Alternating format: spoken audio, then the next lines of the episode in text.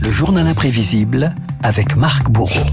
Marc, nous souhaitons un happy birthday à Mr. Bond. Il y a 60 ans sortait en salle Dr. No, le premier volet de 007. Question, 60 ans plus tard, son successeur sera-t-il une femme? Les producteurs le laissent entendre. Ce sera en tout cas révolutionnaire car l'espion n'a pas toujours été très cordial avec la jante féminine. Et pourtant, en 62, c'était plein de promesses. James Bond, version Sean Connery, dépoussiérait le film d'espionnage, une musique tonitruante, de la bagarre. Des courses-poursuites à tombeau ouvert qui se finissent souvent dans un ravin. Qu'est-ce qui s'est passé? Ils allaient à un enterrement, sans doute. James Bond était même un champion avant l'heure de la sobriété énergétique. Les lumières. Non, non, je laisse toujours allumer. 007, séducteur aussi, c'est un charme qui fait fondre les derniers glaciers. James, mais où étiez-vous passé? Je vous ai cherché dans tout Londres. Alors, la vie est belle. Elle pourrait l'être si vous me laissiez un espoir. Je le voudrais, tu sais. Mais le patron me ferait poursuivre pour euh, usage illégal des biens gouvernementaux. Oui, 007, séducteur, vraiment, écoutez la réponse de Sean Connery en 62 dans une interview sur l'ORTF, autre temps, autre mœurs. Quel genre de femme aimez-vous? Une femme féminine. Feminine woman. Quelle est la plus grande qualité d'un homme? Savoir tenir une femme. Quel est le plus grand défaut d'une femme? Qualité ne m'intéresse pas. Vouloir remplacer un homme. Voilà, tout est dit. C'est très politiquement correct ça aujourd'hui. oui, voilà. Et Voilà. si c'était pas tout à fait clair pour vous, Renaud, voilà ce que ça donnait à l'écran. Monsieur Félix Leiter. Salut. Euh, dis salut à Dink. Salut, Dink. Dink dit au revoir à Félix. C'est une affaire entre hommes. Vous vous laissez aller, double 07, le camp adverse vous frôle de trop près. Alors, ce que vous venez d'entendre, hein, c'est bien une claque sur les fesses. hein. Entre bon baiser du Moyen-Âge et les clichés sont éternels, James Bond, une hyper virilité indissociable évidemment de sa James Bond girl. Underneath the mango tree, my honey and me. Qui est là? Rassurez-vous, en principe, je ne devrais pas être là.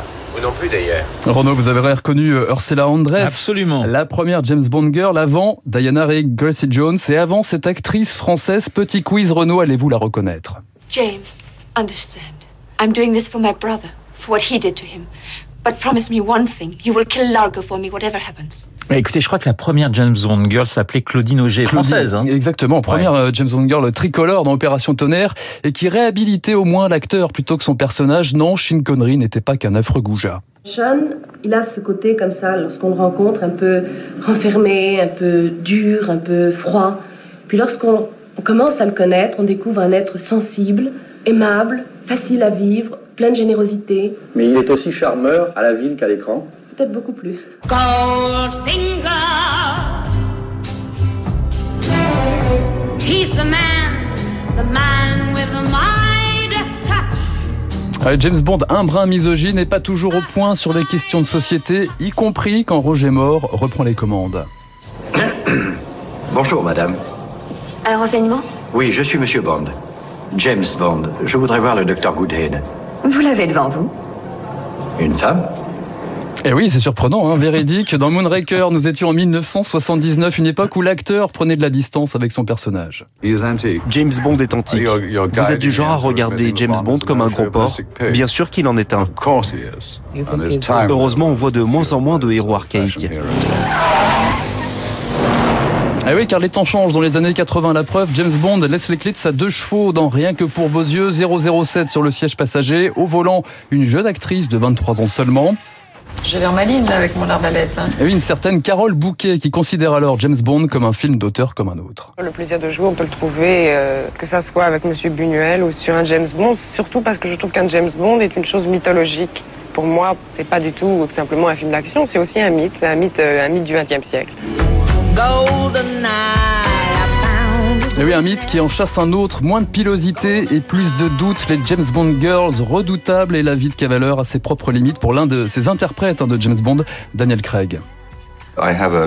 J'ai une magnifique vie de famille qu'il n'a pas.